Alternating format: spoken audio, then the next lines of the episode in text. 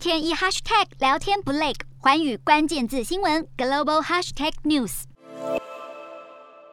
俄军坦克从一号开始接连驶进基辅周遭区域，但几天过去了，部队却还停留在距离市中心三十公里远的外围，始终没有再向前推进。从卫星影像能看到，俄罗斯部队在基辅的西北区域聚集，军事车队阵容浩大，队伍延续将近六十五公里，但他们迟迟没有攻入基辅市区，被研判是遇上了几个棘手难题。首先是后勤供不应求，让俄军的粮食和燃料出现短缺问题，还传出有飞弹铠甲受困泥巴地的消息。一位经济学者贴文分析，铠甲车的轮胎是中国厂商模仿米其林轮胎的仿冒品，由于质量不佳，才让俄军车辆陷入泥地。除此之外，乌克兰军队出乎意料的顽强反击，也是让俄军进攻受阻的原因。就在部队停下脚步重整旗鼓时，却有坏消息不断消磨俄军士气。军方情资指出，俄罗斯少将苏霍韦茨基在近日试图空降到基辅附近小镇时，被乌国狙击手击中，已经战亡。虽然莫斯科还未证实他的死讯，但消息已经传开，恐怕会为普丁的战争计划带来更多打击。